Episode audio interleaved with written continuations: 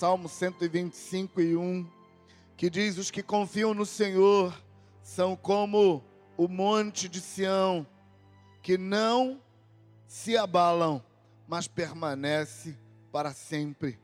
Eu quero ler na versão NVI todo esse capítulo do livro dos Salmos, capítulo 125. Escuta essa palavra. Os que confiam no Senhor são como o monte de Sião, que não pode se abalar. Versão NVI eu estou lendo. Que não pode se abalar, mas permanece para sempre. Como os montes, diz o versículo 2, cercam Jerusalém, assim o Senhor protege o seu povo desde agora e para sempre. O cetro dos ímpios não prevalecerá sobre a terra dada aos justos. Se assim fosse, até os justos praticariam a injustiça.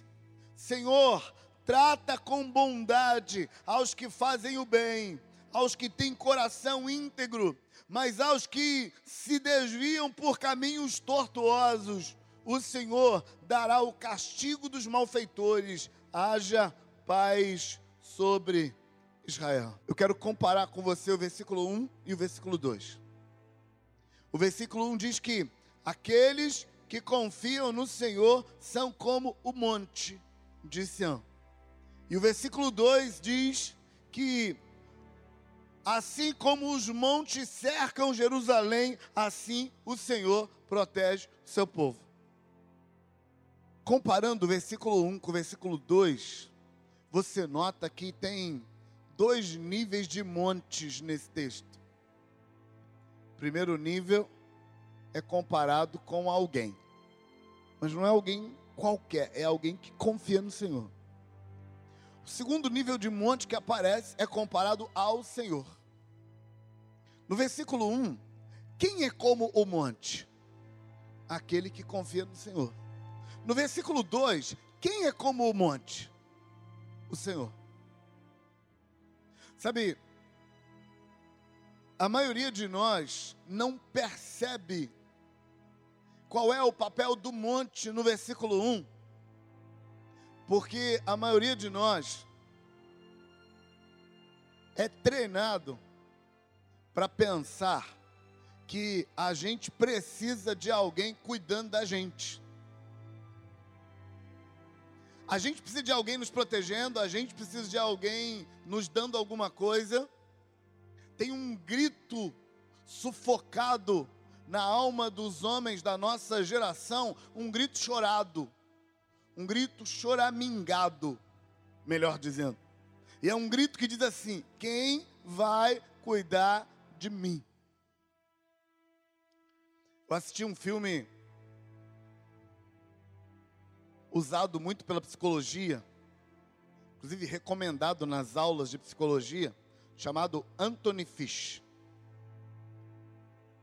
Aproveitando a segunda chance. Esse filme, Anthony Fish, falava de um homem adulto, másculo, homem mesmo, mas que ele foi abusado, inclusive abusado sexualmente durante a infância. Abusaram abuso de autoridade, abuso de poder, fizeram mal para o menino. E ele se tornou alguém extremamente duro e rebelde na idade adulta. Foi para o exército, mas no exército ele não deu conta porque a rebeldia dele não permitia submissão e acabou sendo expulso do exército. Mas como ele era muito bom em combate, deram uma segunda chance para ele se ele fosse acompanhado psicologicamente por uma especialista. E no meio de todo o acompanhamento dele, um ponto destravou ele completamente quando a terapeuta fez a seguinte pergunta para ele: Quem vai chorar por aquele menino? Nessa hora, o rapaz desabou completamente e começou a chorar e a botar para fora a dor porque a pergunta que ficava no coração dele era: quem vai chorar por aquele menino? Porque ninguém chorou pelo menino.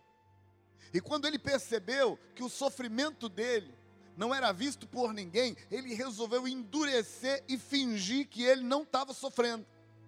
Só que a dureza dele fez com que ele se tornasse um rebelde sem causa, alguém que não faz o que tem que fazer. Infelizmente, nossa geração, e infelizmente os homens da nossa geração, têm a mesma dor que o rapaz daquele filme. A maioria dos homens da nossa geração vive se perguntando quem vai chorar por aquele menino que mora aqui dentro. E isso, no decorrer dos nossos relacionamentos, cria dentro de nós um sentimento forte que pergunta o tempo todo: quem é que vai cuidar de mim? Quem é que vai cuidar de mim? Quem é que vai cuidar de mim? Mas isso, irmãos, não é coisa de homem. Não é coisa de homem perguntar quem é que vai cuidar de mim.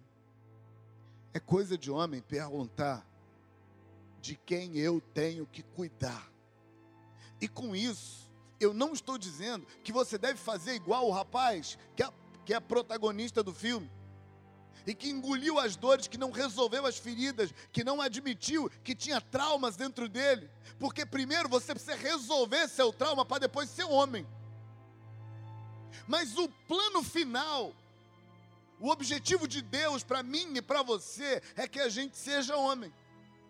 E porque a gente não consegue admitir o nosso chamado para ser homem, quando a gente lê o texto, os que confiam no Senhor são como os montes de Sião, que não se abalam, mas permanecem para sempre. A gente não imagina a gente sendo o monte que dá sombra, que dá firmeza, que dá proteção, que dá cobertura para outras pessoas, especialmente as mulheres, as crianças, os pobres e os oprimidos. A gente não pensa que a gente é o monte. A gente sempre fica procurando a gente na sombra de um monte que protege a gente. Mas quando você olha para o texto como um todo e compara especialmente o versículo 1 com o versículo 2, você percebe que o monte do versículo 1, ele não está sendo protegido, ele está protegendo alguém. E o monte desse versículo 1 é você. O versículo 1 diz: Aqueles que confiam no Senhor, eles são como o monte de Sião. Aí o versículo 2 vai explicar para a gente o que, que é que o versículo 1 quer dizer com ser o monte. Ele diz assim: Assim como os montes estão em volta de Jerusalém, assim é o Senhor à volta do seu povo. Deus está dizendo assim: Olha, eu sou um Deus que cuido daqueles que estão debaixo de minha cobertura. E eu chamei você para cuidar daqueles que estão debaixo da sua cobertura. Então, o monte que aparece no versículo 1 são aqueles que confiam no Senhor. Está falando de você. E aqueles que aparecem no versículo 1 que está falando de você é um monte que não se abala, que fica firme. E ele fica firme para quê? Versículo 2 explica porque assim como o Senhor é para o seu povo, você é para o seu povo.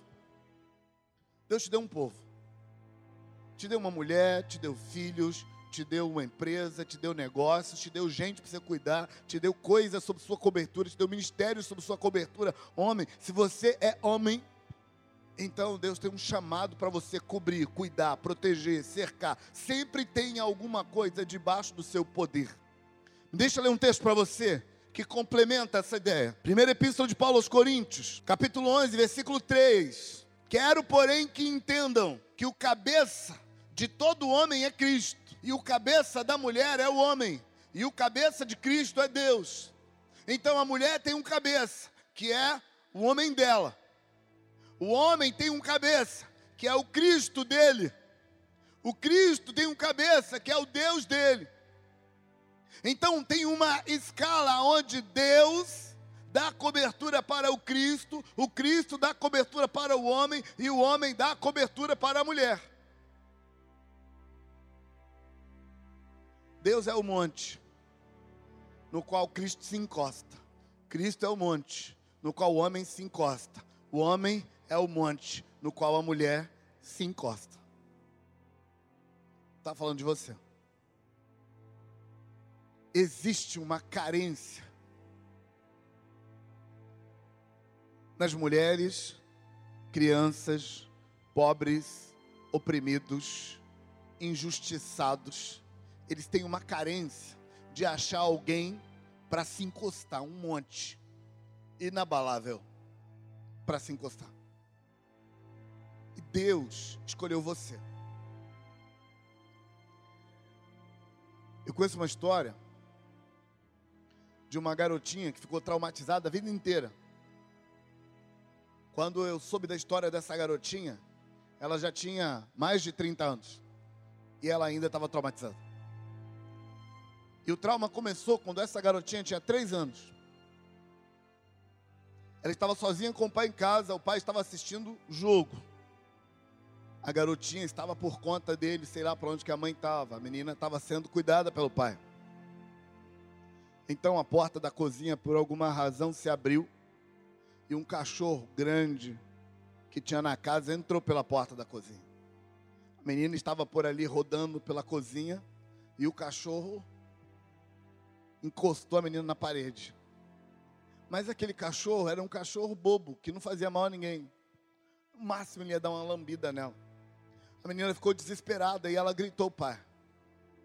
O pai, entretido no jogo, olha na direção da menina e falou assim: Fica em paz, minha filha, é só o Bob, o cachorro. Deixa, ele não vai fazer nada não. Mas a menina não conseguia entender isso. Ela era muito novinha. Para a cabecinha dela, tem um monstro vindo me pegar e o meu pai não faz nada. Essa menina cresceu com esse trauma, com a sensação de eu não tenho ninguém para me defender. E a vida dela virou um caos por causa desse trauma não resolvido. Eu estou contando essa situação para ajudar você, homem, a entender como que Deus deu a você o papel de ser alguém inabalável na vida das criancinhas. Mesmo que você não consiga se ver inabalável, Deus deu a você o dom de ser isso para aquelas pessoas que precisam de você. E você precisa passar a olhar o versículo 1, entendendo que ele está falando de você e não de outro. E sim, você precisa se encostar no Senhor, porque o único jeito de você conseguir ser um monte inabalável para o outro é que você tenha um monte inabalável para você. Diz que Paulo está falando. Deus é a cobertura do Cristo, o Cristo é a cobertura do homem, o homem é a cobertura da mulher. O homem só consegue ser inabalável para aqueles que estão abaixo da cobertura dele, se ele tem alguém inabalável sobre ele. Se tem um rabi inabalável para você, se tem um Deus inabalável para o seu rabi, então você consegue ser inabalável para sua mulher, você consegue ser inabalável para suas crianças, você consegue ser inabalável para os seus negócios. Mas o chamado de Deus para você é que você aprenda a confiar no Senhor e que você seja inabalável. Sabe, num mundo onde tudo é abalável, o mundo está precisando de homens inabaláveis. E o que, que é um homem inabalável? Um homem que faz o que o Senhor faz. Porque o restante do texto, pode notar, não fala mais do homem. É só o versículo 1 que fala do homem. Olha só. O versículo 1 diz: Os que confiam no Senhor são como o monte de Sião, que não pode se abalar, mas permanece para sempre. Aí o 2: como os montes estão à volta de Jerusalém, assim o Senhor protege o seu povo desde agora e para sempre. Versículo 3, é o Senhor de novo. O cetro dos ímpios não prevalecerá sobre a terra, dada aos justos. Se assim fosse, até os justos permaneceriam na injustiça. Senhor, trata com bondade os que fazem o bem aos que têm coração íntegro, mas aos que se desviam para caminhos tortuosos, o Senhor dará castigo dos malfeitores. Haja paz sobre Israel. Do versículo 2 até o versículo 5 só está falando sobre o Senhor. É só um que fala de você.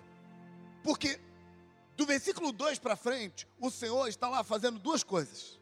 Número um, ele está sendo o monte que é sustento para você conseguir ser monte. Segunda coisa que Deus está fazendo do versículo 2 até o 5.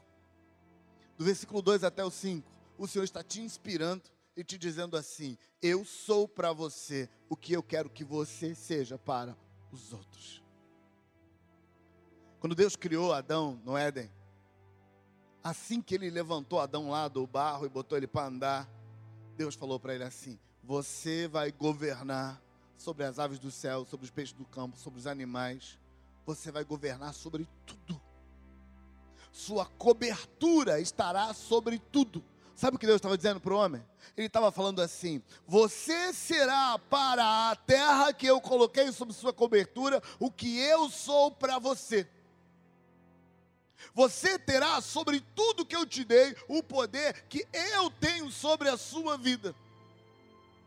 Então, ao mesmo tempo que Deus está dizendo, se você quiser ser bem sucedido na vida, você precisa encostar em mim. Deus está dizendo, você vai ser alguém para os outros encostarem e funcionarem bem. Você vai fazer a vida dos outros serem bem-sucedidos, porque eu coloquei poder na sua vida para vencer o mundo e para ser bem-sucedido. Então, quando a gente olha para todo o Salmo 125, exceto o versículo 1, Deus está se apresentando como inspiração para mim e para você, como modelo para mim e para você, como exemplo para mim e para você. E no versículo 1, ele está falando para mim e para você: o sacerdote, você precisa se tornar uma visão inabalável para aqueles que estão te olhando. Deus está dizendo assim: o sacerdote, o mundo está abalado. O sacerdote, sua esposa, está abalada. O sacerdote, seus filhos estão abalados. O sacerdote, seus negócios estão abalados. O sacerdote, sua empresa está abalada. O sacerdote, o mundo ao seu redor está abalado. O sacerdote, seu ministério está abalado. Tudo ao seu redor está abalado e abalando. Eles precisam olhar para você e ver que você não se abala.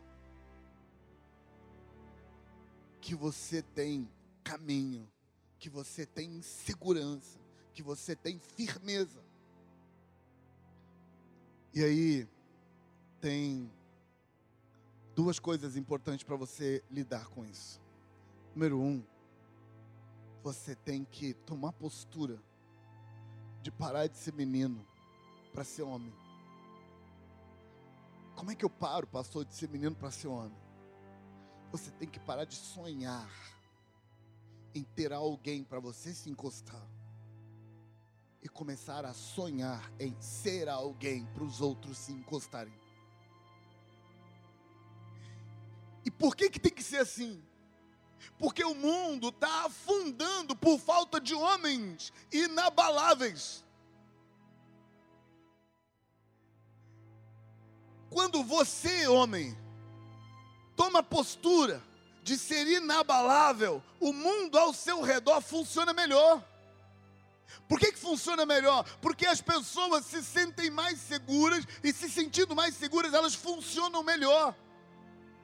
Mulheres seguras funcionam melhor.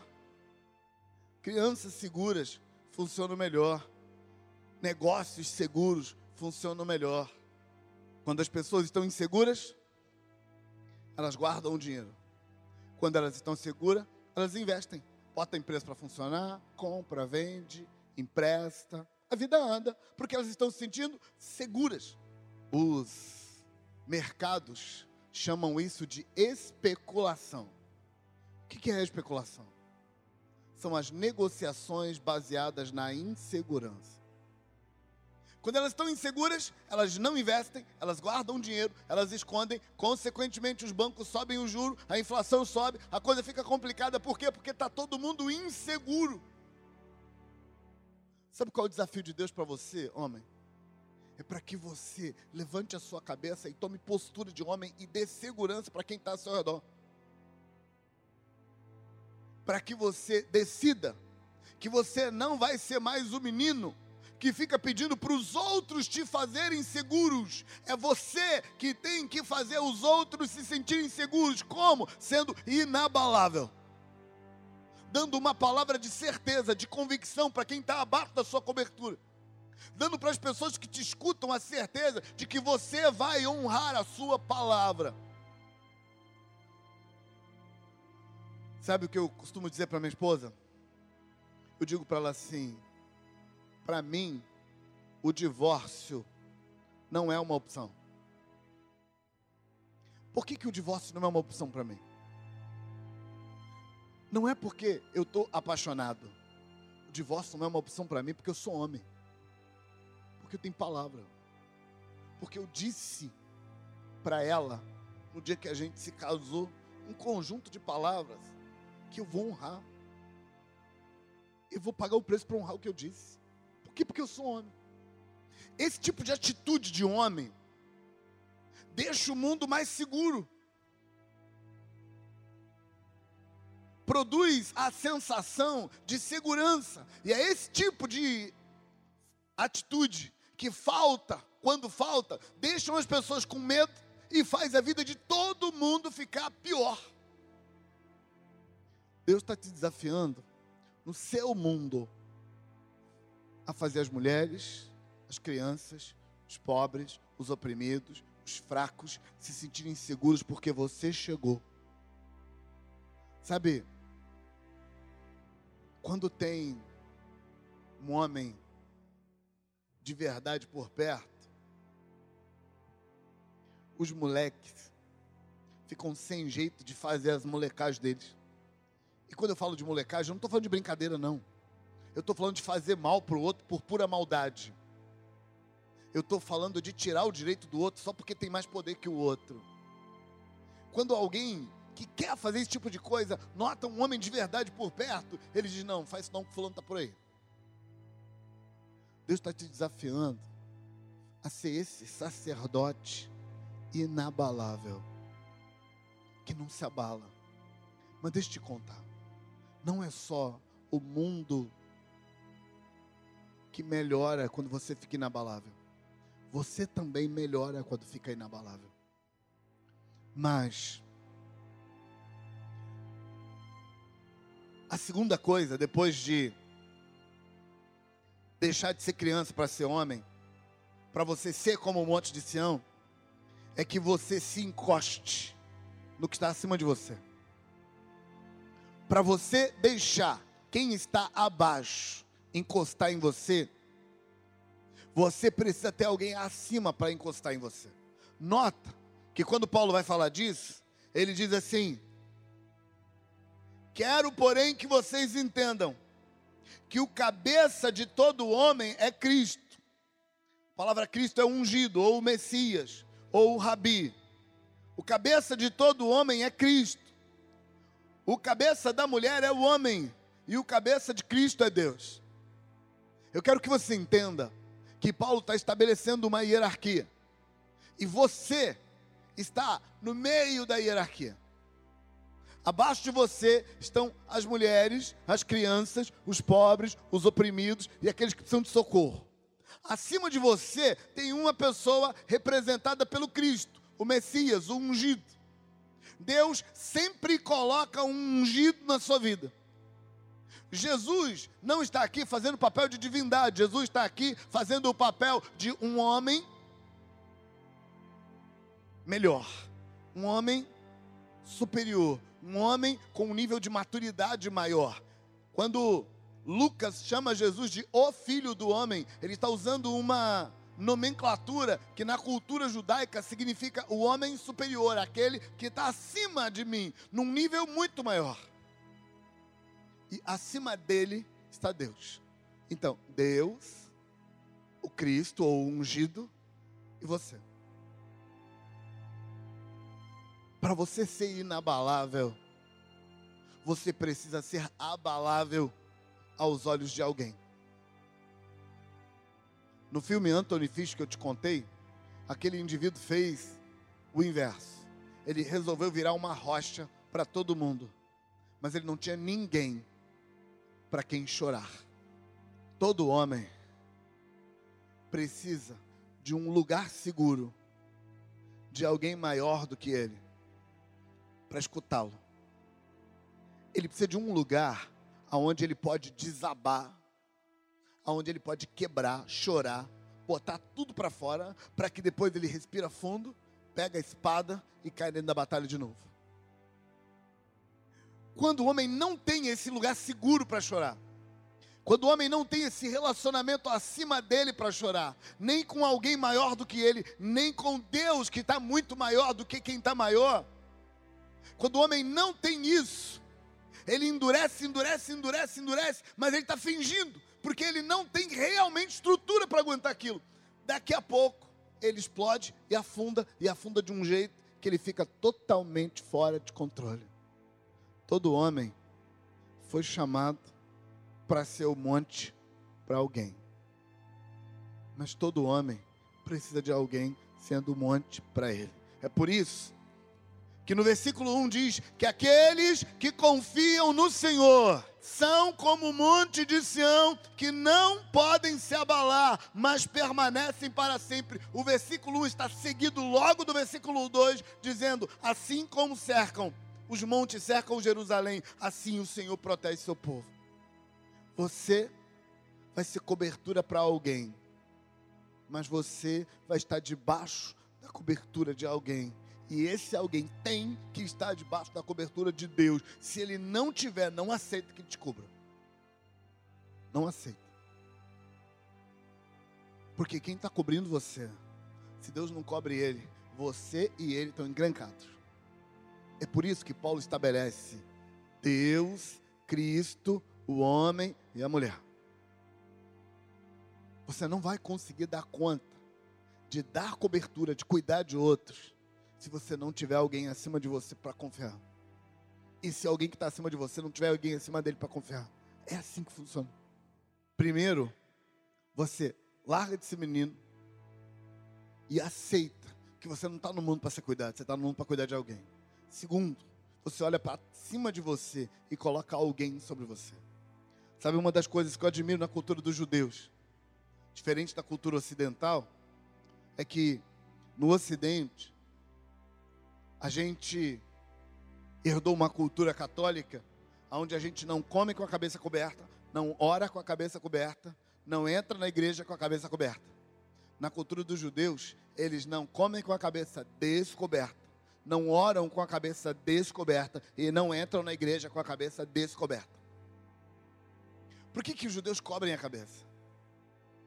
Porque eles querem anunciar para o mundo que tem alguém acima deles. Sempre tem alguém maior do que eu. Sempre tem alguém maior do que eu. Pode observar os judeus. Momentos sagrados. Tem judeus mais soltos que não cobrem a cabeça normalmente, mas no momento sagrado ele cobre. Porque eles querem que alguém esteja acima deles. Mas o nosso chamado é para ter alguém acima de nós, para nos dar força para cuidar daqueles que estão abaixo de nós, porque você é homem, e como homem, é seu chamado dar cobertura, é seu chamado cuidar das mulheres, é seu chamado cuidar das crianças, é seu chamado cuidar dos fracos, dos pobres, dos oprimidos, dos desprotegidos, dos injustiçados. E aqui, Deus começa a ser apresentado como exemplo. Ele diz assim, versículo 3, olha o versículo 3. Versículo 3, Deus se apresenta como exemplo para você. O versículo 3 diz assim: O cetro dos ímpios não prevalecerá sobre a terra dada aos justos. Se assim fosse, até os justos praticariam a injustiça. Sabe o que o versículo 3 está dizendo? O versículo 3 está dizendo assim: Deus, no lugar dele, vai ficar de olho na vida do justo. E quando o ímpio vier maldosamente atacar o justo, Deus vai intervir e não vai deixar. E Deus vai falar assim: não ponha a mão nele, porque ele é meu.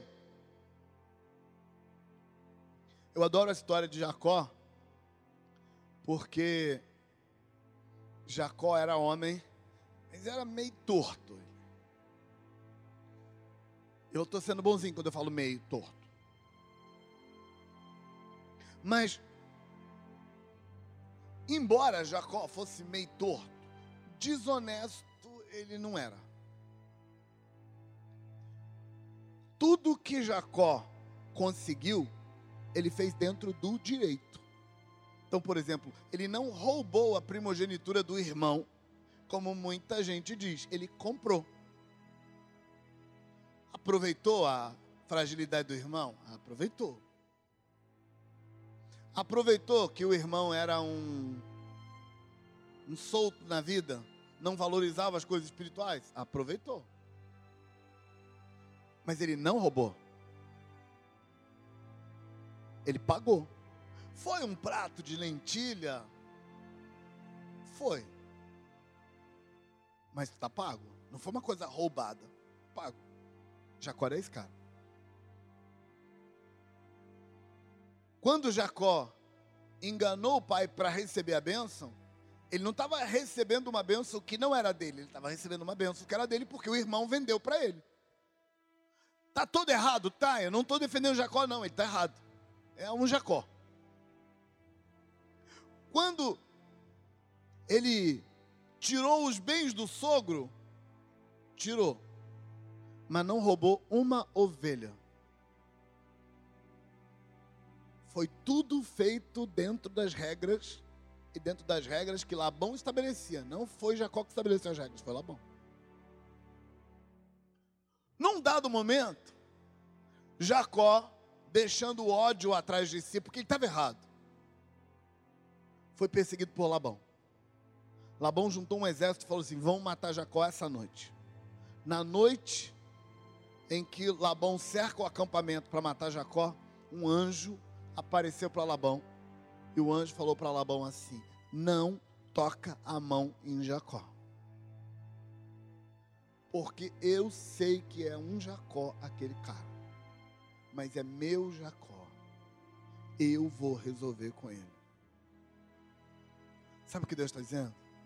Deus está dizendo: Eu tenho uma aliança com aquele menino. E eu vou castigar o erro dele, não você. Você não vai botar a mão nele, eu vou botar. Eu vou resolver ele, porque é meu e eu não abro mão do que é meu. Sabe o que Deus está dizendo? Deus está dizendo assim: o meu filho é meu. E quando ele arrumar uma encrenca, ele arrumou uma encrenca para nós dois. Porque é meu filho. O texto está dizendo o seguinte: o Senhor vai ficar de olho quando o mal, quando o ímpio, quando as trevas vier contra aqueles que são deles, e quando eles vierem, Deus está dizendo assim: eu vou me levantar. Por quê? Deus está dizendo assim: porque se eu não me levantar para proteger o justo, o justo vai virar ímpio e vai virar uma desgraceira no mundo. Deus está dizendo que é isso que Ele vai fazer. Sabe o que Deus está dizendo? Ele está dizendo que é isso que você deve fazer. Porque Ele está se apresentando como modelo. No versículo 1, ele diz que você é o monte. No versículo 2, ele diz que Ele é o monte.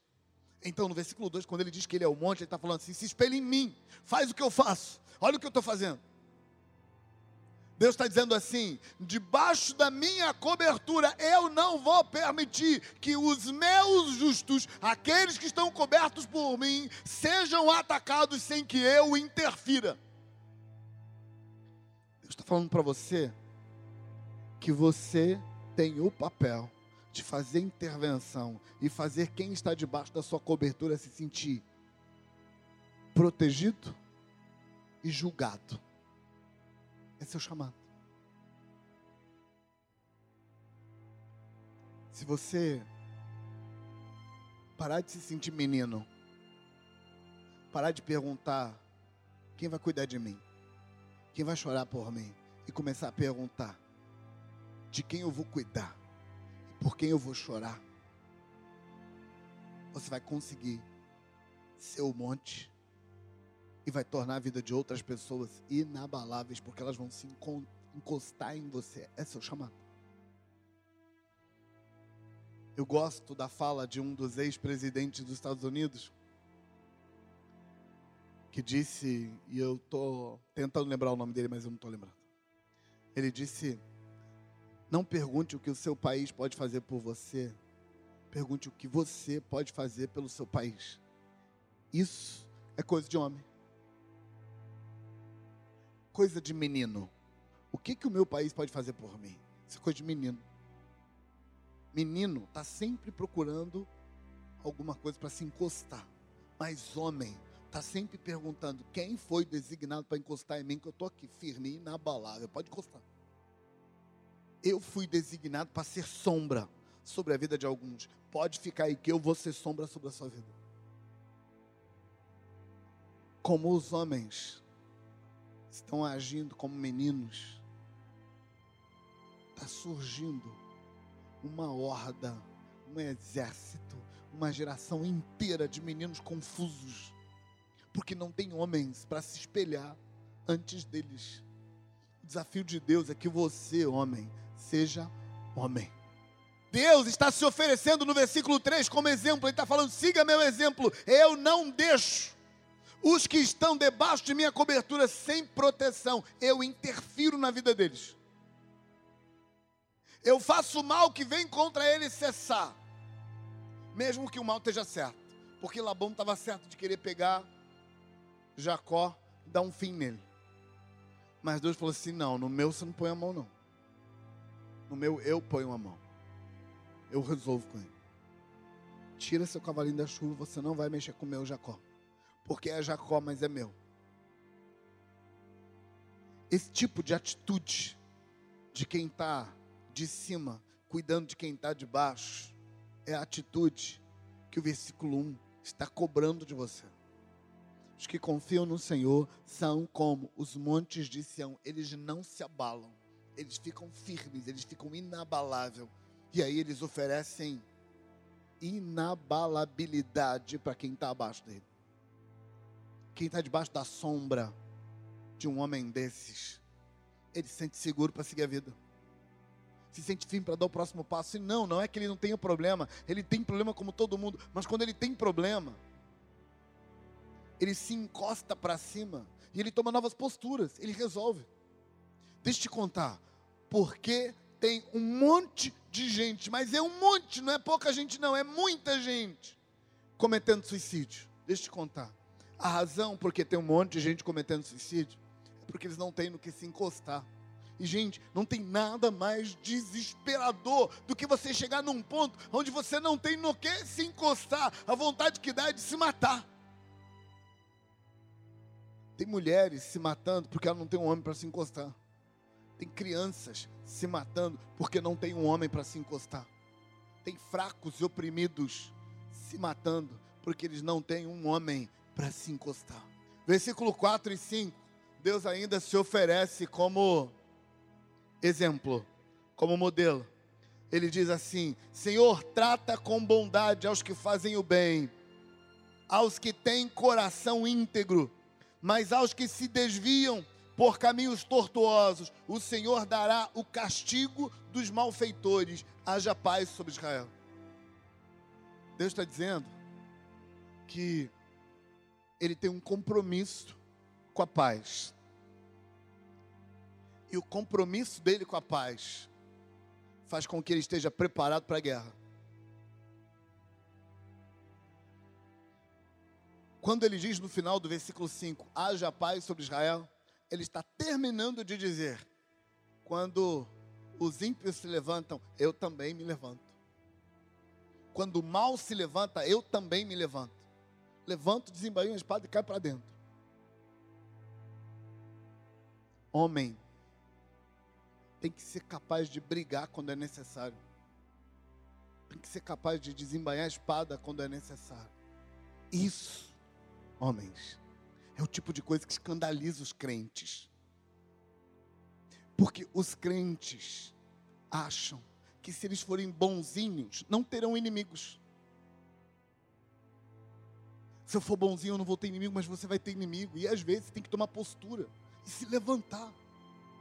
Deus está dizendo no texto: para que haja paz sobre Israel, às vezes eu tenho que desembainhar minha espada e cair para dentro e fazer o inimigo cair. Você é homem. Você pode apanhar e ser humilhado. Mas você não pode deixar a sua mulher apanhar e ser humilhada. Você não pode deixar seu filho apanhar e ser humilhado. Porque você é a cobertura deles. Você os protege. E eles precisam olhar para você e sentir: eu tenho alguém por mim. E quando eles errarem, você os chama a atenção. Você conserta eles, você mostra que eles estão errados. Porque a justiça de Deus não é justiça só sobre o ímpio que vem me atacar, não. A justiça de Deus é justiça sobre mim quando eu faço a injustiça. Quando o injusto sou eu, Deus interfere também. Deus está se apresentando como exemplo para você. Ele está falando, meu filho, olha para mim. Seja como eu, porque o mundo está confuso o mundo não sabe o que é certo, o que é errado. Porque os homens não estão se posicionando para dizer isso aqui está certo, isso aqui está errado. Os homens estão com medo de arrumar encrenca. Não, eu não quero arrumar encrenca, mas talvez tenha que arrumar encrenca. E se tiver que arrumar encrenca? Arrume. Mas tenha certeza absoluta que você não está arrumando encrenca para defender seus direitos egoístas tenha certeza que você está defendendo duas coisas: a justiça e a paz. Que você está defendendo o plano de Deus para a vida daqueles que estão debaixo da sua cobertura. Quando você briga por causa do seu egoísmo, quando você briga para fazerem a sua vontade, você não está seguindo aquele que morreu na cruz no seu lugar. Ele é capaz de morrer para defender quem está abaixo mas ele não moveria uma palha para defender o direito dele. Ele defende o direito dos fracos, dos oprimidos, das mulheres, das crianças, e por isso ele briga. Por ele, não precisa brigar por mim, porque por ele tem alguém maior do que ele para brigar por ele. Quando o encrencado for eu, Deus vai me proteger. Mas quando o encrencado for os meus, eu vou arregaçar as mangas eu vou pagar o preço. Eu vou jejuar, eu vou orar, eu vou buscar, eu vou clamar, eu vou entrar na guerra. Eu vou acordar de madrugada para orar, eu vou pegar meu óleo de unção e vou lá ungir. Eu vou mandar o demônio embora. Eu vou entrar na batalha para fazer com que aqueles que são meus sejam protegidos.